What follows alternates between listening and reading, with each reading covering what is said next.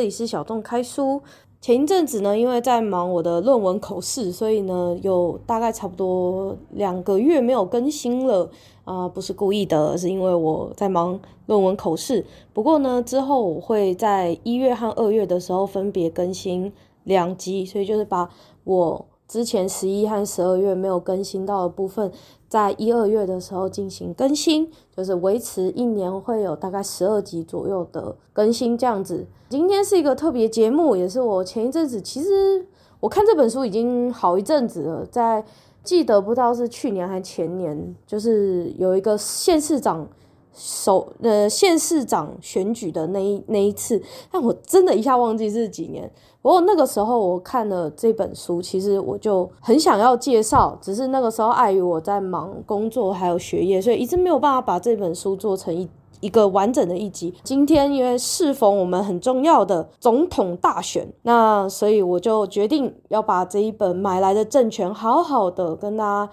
介绍一下。其实我知道这本书是因为一个叫做曹新南的法律，好像是专门做劳动法相关议题的 KOL，然后他是在网上蛮红的，然后通常都会谈一些劳动相关的、人力资源相关议题的一个网红。我记得不知道是中正大学还是哪一个学校，也是劳工相关的。一个老师，然后也有在做一些这种这种劳资相关议题的，然后他就说他在有一则贴文，就说哦，我最近买了一本书，很特别，然后一看哇，买来的政权，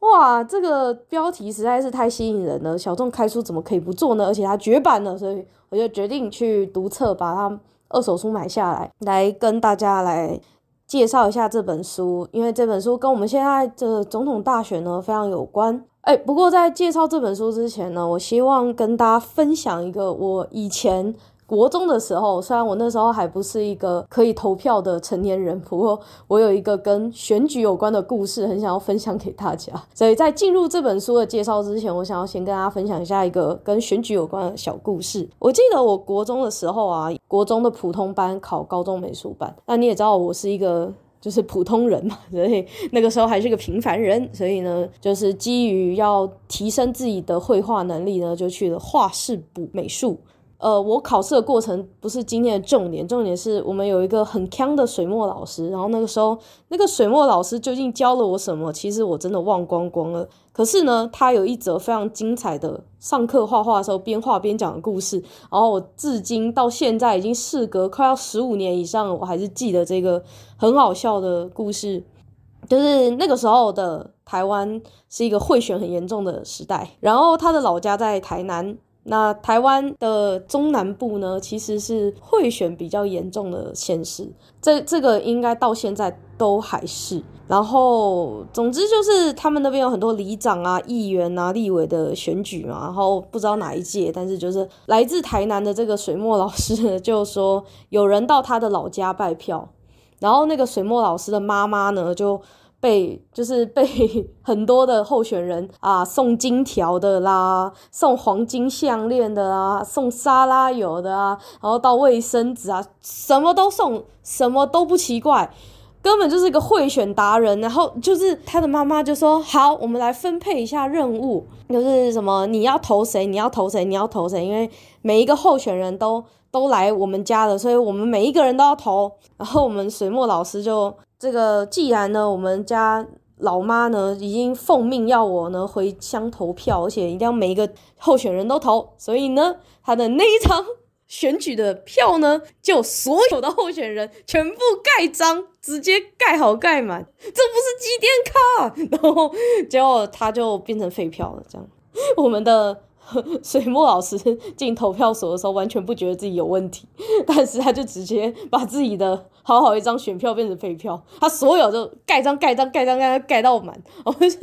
觉得很荒谬，对，很荒唐，没错，超荒唐的。呃，他他总之他很得意，就是对全部的选举候选人投票都投最公平啊。反正他跟我们讲的时候，他就是觉得自己很蠢啊。然后可能那时候他还是大学生吧，所以就是对于这种选举这种规范还没有到非常的清楚，就是公民课的所有的内容全部还给老师这样子。但总而言之，就是这件事情让我知道，原来台湾的贿选很严重。嗯，然后换算一下，当时就是我那时候是国中生嘛，大概十二三岁的，十三四岁这样子。我的老师就是当时的那个水墨老师，应该差不多也是呃，也许是台艺或北艺大的艺术大学学生，所以他来教我们的时候也是很年轻，大概二三十岁以下。就是换算一下，大概就是大概十三四年前的事情。那今天这一本书就是买来的政权台湾选举文化观察呢，其实就是一个很重要的一本书，它就是在谈台湾的贿选案件。曹新南老师就是他在脸书页面上面就说：“诶，这本书一定要来看一看嘛。”就是我上次有说的嘛，就是跟劳动法律相关的老师，然后他就说他想要看。那我。这一次真的是觉得这本书应该要再版，因为，嗯、我觉得台湾讲贿选的书真的不多，我觉得真的不多，真的要再多出版一下。而且我很推荐，就是说，因为这本书其实它出版年年份也已经有一点年纪了，其实近五年啊。就是因为我们整个选举时局变化这么大，我觉得如果买来的政权有机会再版的话，我希望它可以多更新，就是二零二零年以后的一些新的案例。这种书吼真的是很值得大家一定要看，然后也很值得出版社要出版，但是就是没有人愿意买，然后也就是没有出版社愿意再版，可怜。我觉得所有有投票权的台湾人务必要阅读，因为。贿选这件事情，就是有的时候，它看起来好像不会伤害到，它看起来不会伤害到，例如说你去杀人啊，或者你去强奸一个人啊，你会很确实的感受到那个犯罪所带来的伤害。可是贿选这件事情，其实我看完这本书的时候，我有很大的体悟是，它虽然看起来没有直接性的伤害任何人，可是它对于民主制度的伤害是完全的、很彻底的，会在很多的小角落、小地方。让民主的意识彻底瓦解，然后让很多人觉得人人情味，或者是人治，或者是我跟你之间的关系可以凌驾于法律之上。这这个等一下我会在在节目的过程中跟大家讲为什么我觉得贿选其实有的时候很严重。我觉得这本书吼不只是应该要列入三十岁就是台湾国民应阅读的。重要书目，我觉得它应该是国高中生必读清单的。诶，就好像现在的性教育嘛，你不能等到这个人他成年了之后才去谈性教育。现在性教育不是小学一年级你就要开始学性教育，你就要开始说哦，哪哪一些器官别人不能乱碰嘛。我觉得选举教育这件事情也不应该是哦，等到我们成年了之后，像我们像我那个台南的老师，他居然。自己在那边乱按票，二十几岁，然后在那边按票按到自己投票投出废票，这样就很愚蠢嘛。然后这种愚蠢居然是二十几岁以后他犯了一个极大的错误，然后他才知道原来那个会变成废票，甚至有很多人干了这个蠢事干了好几年都还不知道。所以我们那个台南的那个老师都已经算还不错了，而且重点是他的妈妈接受了贿选的这些贿选的赃物。然后呢，理所当然，然后还可以变成一个故事讲给学生听，就是完全就是一个犯罪事实，然后以讹传讹的传到学生的耳朵里面。如果今天听这个故事的人不是像我这样具有思辨能力的，有受过公民教育的人，我就不会知道说原来贿选这么严重。我可能会觉得啊，贿选就是一个笑话。其实我觉得建立投票公民意识真的非常重要，要要不然你可能会觉得哦，这只是笑话，笑一笑。那你有可能未来成为一个买票贿选的共犯，而有可能有些人会觉得，哎，贿选哪有那么容易啊？人家找你贿选要买你的票，你只要拒绝就好啦。那这就是公民教育中对于贿选手法认识真的是教育的非常少。在这一本就是买来政权里面呢，它其实有直接讲，金钱贿选只是最基本款的。还有啊，透过地方工协会开一些补助课程啊，然后这些补助课程呢，就会有一些很软性的背景啊，像例如说，诶，会就是让中高龄和高龄的人来织毛线啊，做皮雕啊，做一些什么。叠古巴特啊，然后那些婆婆妈妈、叔叔阿伯一起来跳交际舞、健康舞，而这些长辈特别重视人际关系，而且有一些快退休或退休多年，其实这些中高龄者非常容易被动员号召。那当然，诶、也比起一些工作忙碌的年轻人，其实呃更容易去支持课程当中这些他们有露出、有被认识的政治人物。所以这些课程的背后，可能会是一个。政治家庭、政治家族，然后这些政治家族透过这些课程来进行政治动员。他们认识这些政治文人方式，就觉得好像啊，他就好像一个很亲切的老师，或一个很亲切的邻居妹妹，很亲切的一个他所认识的人。而这些中高龄者或者是来参加课程的人，可能就间接的在课程当中，因为认识了这些人而愿意投票给他，甚至进而成为这些竞选办公室接洽联络的一些志工啊、助选员。那招募志工的同时呢，当然啦、就是送一些零嘴啊，呃，消毒酒精喷雾啊，口罩啊，呃，以选举志工的名义参与政治活动。我在看书的时候，就回想到我自己认识的一个国中生的网友，是写小说认识的。那他的阿嬷其实就是被找去当里长志工。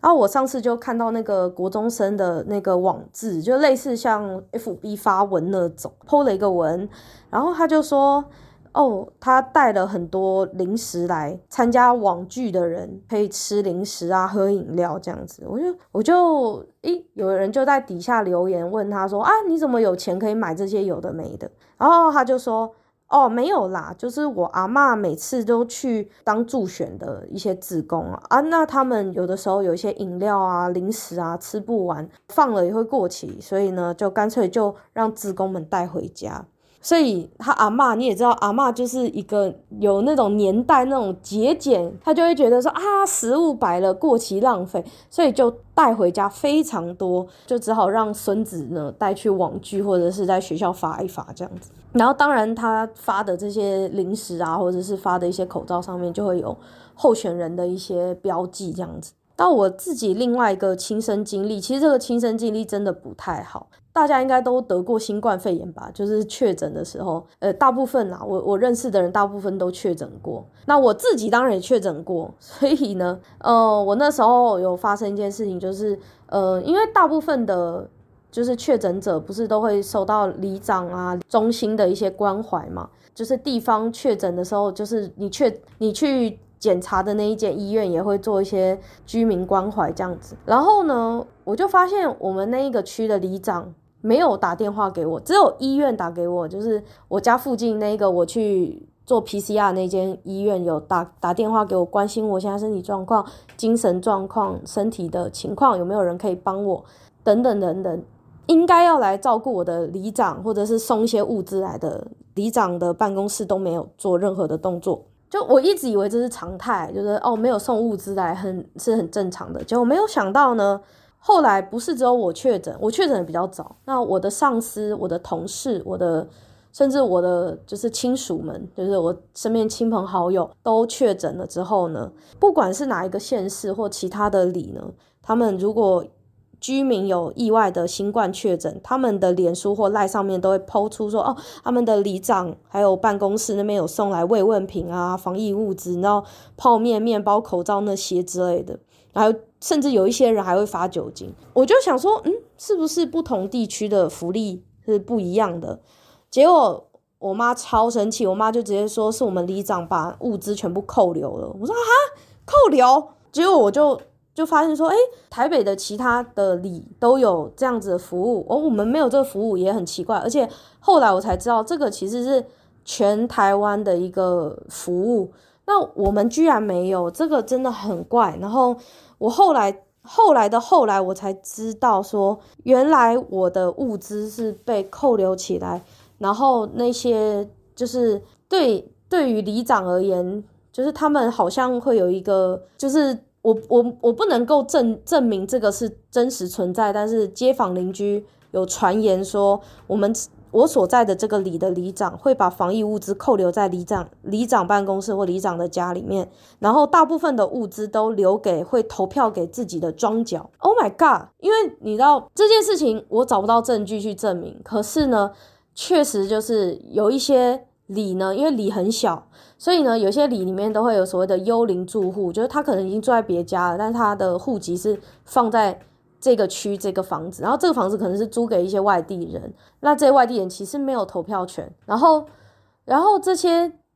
空屋里面的房东啊，或者是就是或或也不是空屋，就是他可能其实里面住的是他的房房客的这些庄脚呢，可能本来跟这个里的里长关系很好，所以这些里的里长呢有好处就会给这些庄脚，让这些幽灵人口呢会持续的为他投票，反正他就是无脑投给。里长没有管什么，现在他有没有推什么服务，也没有管他现在有没有随随时在照顾里民的需求，没有，就是这些幽灵人口就拿了好处，无脑的，就是定期投给这个里长。然后我我是因为我自己成为了一个受害人嘛，我我觉得有点像是我我该拿的福利没有拿到的一个，有点可怜。然后可是我又找不到证据去去说这件事情，然后这个房子。里面的这些庄脚就是无脑投给里长这样子，然后当然也有一些是有实际住的住户，那可是跟里长比较好，所以这些庄脚确定会投给他的这些人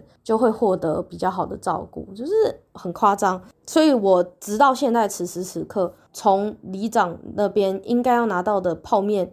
我连泡面的续续或泡面的包装纸袋都没有看到，直到现在都已经事隔了一年以上了。OK，所以我后来其实我就把票投给另一个人，另一个候选人。我觉得至少我希望换人做做看。可惜呢，就是真实的世界没有像电影演的那样，有志气的人不一定会赢得选战嘛。最后还是原本的那一个疑似有污掉我们的物资的里长，还是获得了最终的胜利。嗯、为了保护我自己的安全，我不会透露我住在哪里，但是我只是想要让更多人知道。即使现在已经在这么先进的双北地区，都还有这样的事情。然后我隔空的想要呼吁所有的现在是担任里长职的人，你不要以为你拿了不该拿的，你会全身而退。你总是会有在其他地方去欠道德债的时候。就这样，我想要说的就只有这些。然后。你说啊，我应该要去投诉或什么的，其实就是对我来说，过好我自己的人生比较重要，然后把时间留在留在录录 podcast 比较重要，所以我后来没有去投诉，但是我有我有我有权利用选票去投票给另外一个候选人，因为我受够了，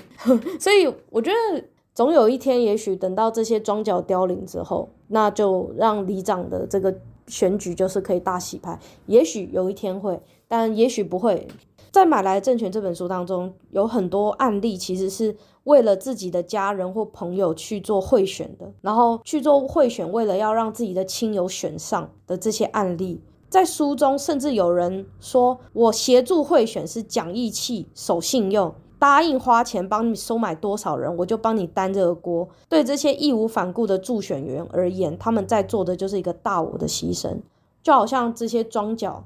他们收了里长的好处，收了里长的资源，他可能就会觉得说：“哦，我既然收了你的好处，我就会投给你。”殊不知，这就是一贿选的过程，而且这个贿选的过程，甚至如果没有确实的证据的话，其实非常难被检举。那收受贿赂的选举人，就如同我们节目一开始我们讲到，就是我台南老师说的那个收了金条的爸妈，那他们会觉得说。既然我都收下了金条还有沙拉油的话，那我投票就要讲求信用。所以对他们来说，收受贿赂的这个犯罪事实一点也不严重，反而是收受贿赂之后没有依约犯规比较严重。大家可能会觉得说啊，我拿了人家的东西，我就投票给他，这有什么？我来解释一下为什么我觉得超荒谬。我们来一起顺一下这个逻辑。有一天，有一个认识的朋友请你吃了一顿西提牛排，然后三不五时送你一些小东西、小文具。然后有一天，他通识课跟你碰面的时候就说：“哎，约定哦，几月几号几点钟，我们要一起打电话诈骗一个老人家，从他手里面骗走一百万。”身为他朋友的你呢，非但没有向警察通报你的朋友即将要做犯罪这件事情，反而跟着朋友一起打电话诈骗。然后呢，你还觉得你没有打电话诈骗这件事情是违反信用？你会觉得说，哦，我都已经拿他的西提牛排了，然后我都已经拿他的每天的小文具啊、小礼物，所以我要跟着他一起去诈骗老人家，这才是守信用的好人。这个逻辑就跟台南的两个夫那个夫妻档，然后拿了金条就要去投，就是嗯给他金条的人是一样的逻辑。如果我们把同样的情况换到不同的犯罪，想必大家就会觉得，哇靠，这超荒谬的。可是为什么同样都是犯罪，而且是很严重的犯罪，贿选买票最后观感完全不一样？这是很多买票贿选会遇到的很前面的问题。第一个，买票贿选在台湾其实严严格说起来是一个非常严重的罪哦。他在理论上是一个很重的罪，可是呢，最后定罪往往受到法官自由心证，念在各种什么亲情、友情，没有实际的受害者，最后被判得很轻微。第二，人们对于自己握有的公民投票权，不理解自己所拥有的这个投票权，对于自己所处的地区、国家的预算运用以及各大建设的影响力有多么的巨大哦，买票又怎么样？那卖掉一张票又怎么样？但是，请你试想一下哦，今天这个候选人如果是靠买票和重金砸钱选上的话，当他选上之后，他握有这些建设啊，这些地方的补助资源啊，还有这些什么土地建物资产的时候，难道他不会想要回本吗？不会想要拿回扣吗？不会把地方建设的这些设施的机会交给自己的亲朋好友的建设公司，或者是把一些标案标给他喜欢的人、他的手下们吗？或者是他认识的人吗？屁股想都知道啊！这 个我讲的很很直接，但确实如此啊。今天你贿选，就好像答应别人跟老人家诈骗一百万是一样的事。投票给一个用金钱去贿选选上的候选人的话，就是把一个会去诈骗国家资源的人放到那个位置上面，让他可以尽情的诈骗国家资源。为了取得更多的利益，很多的企业团体绞尽脑汁进入到这个选举的游戏当中，把全民的公民投票当做一个大型的博弈游戏，不看候选人证件，不研究候选人以前的专业背景，只看蝇头小利。把自己的公民投票权卖掉，OK？你今天的民主价值是怎样？民主价值值一个沙拉油，还是值两个金条？我不知道。那最后这个候选人当选了，会不会就不改革不做事，天天只想要从中拿油水？那这个我相信，呃，小学生应该都可以理解这样的道理了。像例如说，书中就提到一个很重要的案子，就是澎湖县望安乡公所。民国九十一年就开始接受外界的捐地节税，然后呢，这个乡公所就获得了九千多笔的土地。但是呢，他明明远在澎湖，却有台湾本岛的地，因为大家都捐捐捐。然后结果望安乡公所呢，他每一年要缴交三百多万的地价税，就拖垮了财政。结果二零一二年呢，就开始进行拍卖这个这些土地的过程，所以就标了大概七十三亿多元。呃，不过呢，这个天上掉下来的礼物飞了，因为呢，内政部地政司呢有发现它有一些行政程序没有完备，然后也违背了一些中央法令的部分，所以呢就没有让望安乡公所卖地的这件事情成真。诶，因为呢，政府拥有的公共建设用用公共设施用地呢，理论上是不能转移私人嘛。那这些捐地呢，其实都是比较多是机零地啊，或者是继承道路用地之类的。这些公共设施用地其实不能转让私人，所以呢，当时的地政司副司长就有说，诶，根据相关处分规定，就是需要核备嘛。但是呢，这个澎湖县望安乡公所根本没有向政府核备，就擅自要卖这样子。他们已经有十趴的土地已经转让了，然后已经有一亿元已经入账。整个这个望安乡公所这个案子呢，已经基本上就是像一个买票的电影了。那当初为什么会有这些地呢？因为那个时候呢，望安乡公所有一个二零二二零零二年那个有一个乡长叫许荣富，许乡长，他那时候开始推推动这个捐地节税，然后呢，他就鼓励民众以一个低于限告现现行公告的价值呢。诶，假装用比较低、很低的价格去买一些机零地或小面积的一些道路用地，然后捐给万安乡公所。然后呢，为什么万安乡公所要收这些地呢？因为呢，乡公所这边依法可以开立捐赠证明，那这个捐赠金额呢，写一百万的时候呢，就会让这些捐递给万安乡公所的人申报综合所得税可以抵税。那抵税额度就跟捐赠的金额一样，就是一百万。所以呢，这个乡公所和捐递者呢，理论上呢都互蒙其利了。结果就形成了万安乡公所接收了非常多、非常多不在澎湖、分散于台湾本岛的各地的这些机灵地或者是小的道路用地，然后以至于万安乡公所必须承担上百万的地价税。嘿，然后这个整个过程呢，就是让万安乡公所这个财政经济被拖垮，而且最好笑的事情是，诶，万安乡公所目前接受赠与的这些公社用地总面积，居然比一个万安乡本身还要大。就是在当时啊，二零一二年联合晚报报道这个事情的时候，受赠用用地呢，居然比万安乡本乡还要大，我觉得。我要笑死，然后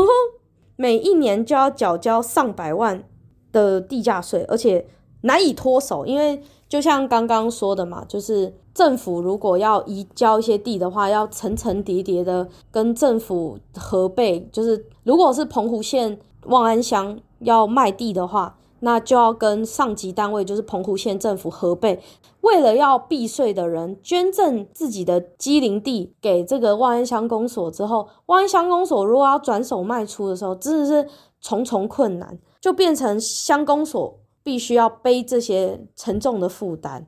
而且很多时候呢就被非法占用营利，这些基林地其实变成烂账。万安的这个贿选，其实就是这个乡长上任之后，他为了要让就是这些可能支持他的人缴税的时候比较轻松，所以呢，就利用自己的职权开了这个先例，然后让之后这个万安乡公所呢，必须要花每一年花这么多的钱去负担这些低价税，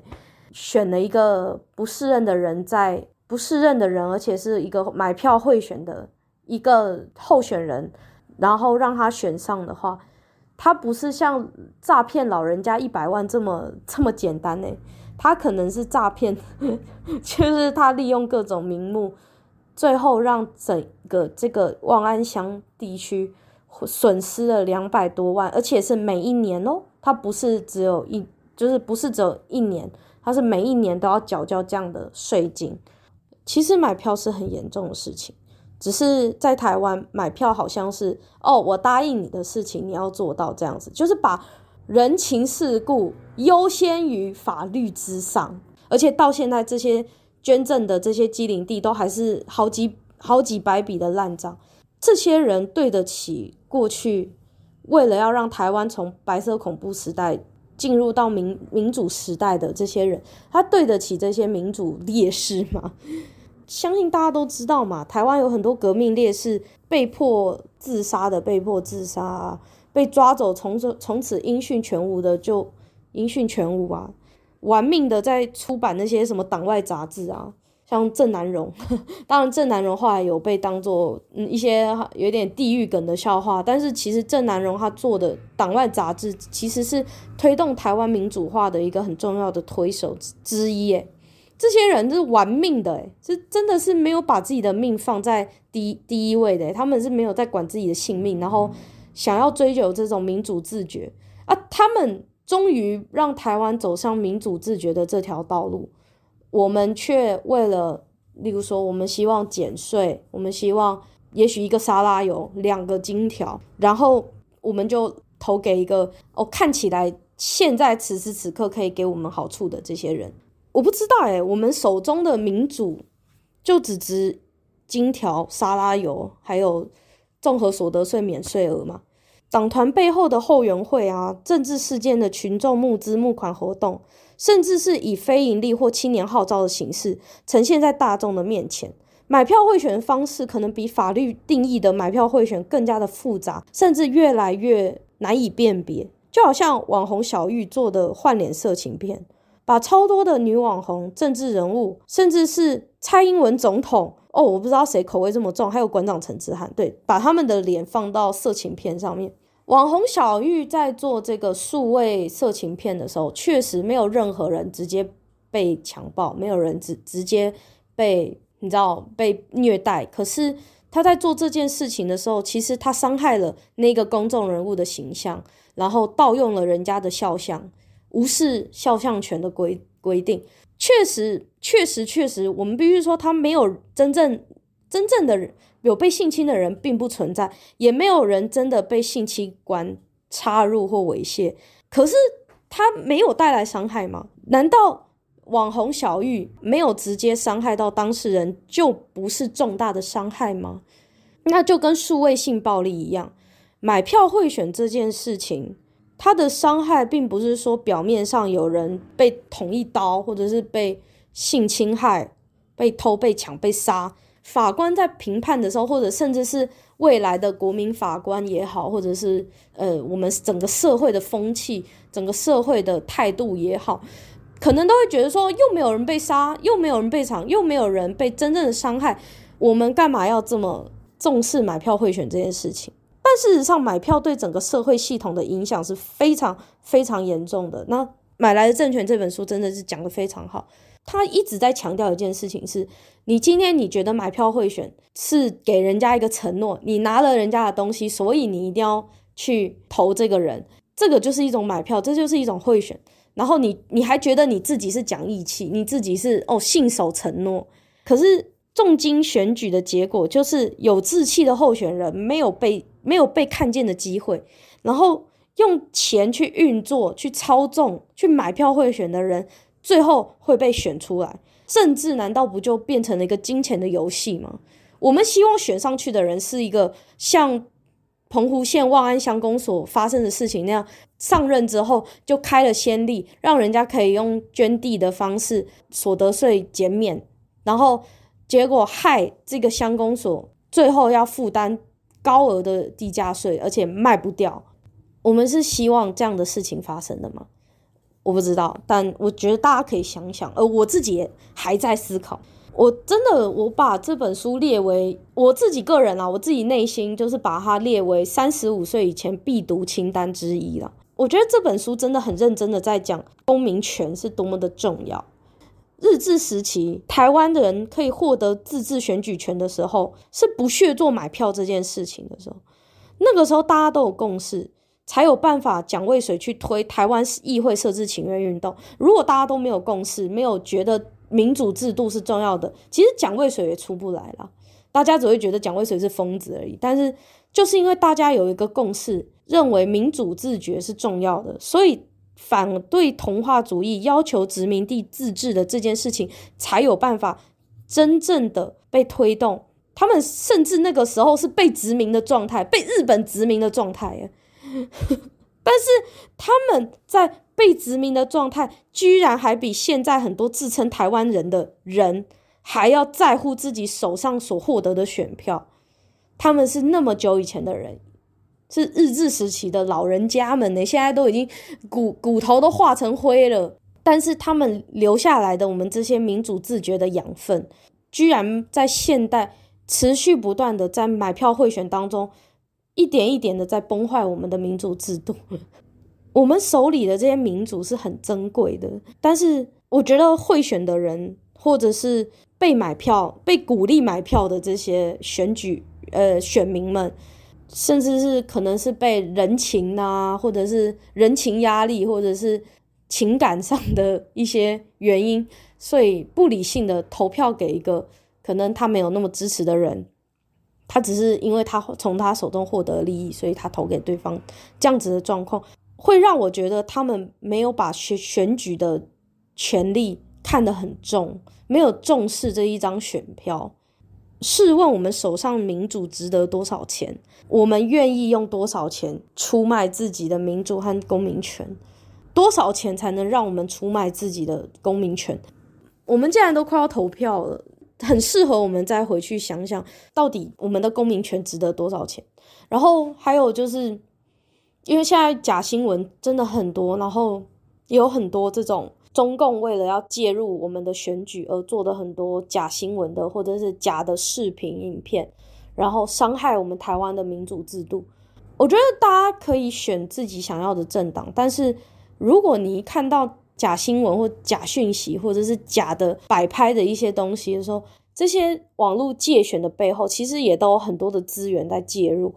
只是我还是回到一点，就是媒体试读的能力，还有我们的法治观念，真要一直不断的增强，不然我们就可能会被一些媒体的操弄，或者是像就是这种地方买票的这种这种人与人之间的人际人际压力，就瓦解了我们的民主的本质了。我是还蛮担心，就是如果。中共的介选是透过这种买票贿选去介选的话，他们是透过这种很地方、很草根的方式去介入我们的选举的话，我还蛮担心我们未来台湾会走向一个非常危险的状况。好啦，那 那快要投票的今天呢，我们就让我们还好好思考这个问题，然后呃，当然就是包含网络。的一些假新闻、假的借选，还有这种贿选的文化，包含我自己的，我自己也一直很戒慎恐惧。就好像我上次，如果大家知道我之前有一集是在讲公民募资在台湾那一个，大家也会知道我其实后来有关于政治类的，我都会很避免。政治方面的群众募资，现在也可能成为一个新形态，但是法律并没有规定的很严格的一种买票的方式，然后用一个比较间接的方式去去推动了某些政党的活动，而不是我们以为的我们群众募资支持的只是一个单纯的一个社会运动，例如说太阳花学运，或者是例如说有很多的那种政治活动。他们包装了很多，就是诶青年参政或者是呃非盈利的目的，但是在背后到底是哪一个政党支持这一个活动？嗯，甚至会不会有可能是中共的？甚至是其他的我们不知名的一些政治势力在做这个募募资的这个工作，政治侧翼在做这这个募资的动作，我无从考证，所以我后来其实很不敢去参与这样子的群众募资，因为这样的群众募资很可能是一个很新形态的买票，或者是很新形态的一个政治动员。这样子，所以我一直很希望台湾赶快推，所以所谓的中介人法案嘛，就是当然大家都知道，所谓的旺旺集团，它就是所谓的中资嘛，蛮多中资在里面的。当然，每一个政党都有每一个政党的支持者背后的财团。我真的很希望台湾政治活动、政治运作很透明化的，让我知道是哪一个集团，或者是哪一个组织，或者是哪一个政党。哪一个国家的资源挹注在这一个政治活动？如果法案没有通过之前，我不会再参与任何有关政治方面的群众募资，因为我也很害怕我的群众募资的目的是为了支持这样的一个社会运动，却不小心的，就是介入到了民主体制的崩坏当中，我会觉得很可怕。就是我明明是支持一个社会运动，却变成了政治工具这件事情。因为现在真的是越来越模糊了，不好意思，又废话这么多。那这里是小众开书，我们选举后再见，拜拜。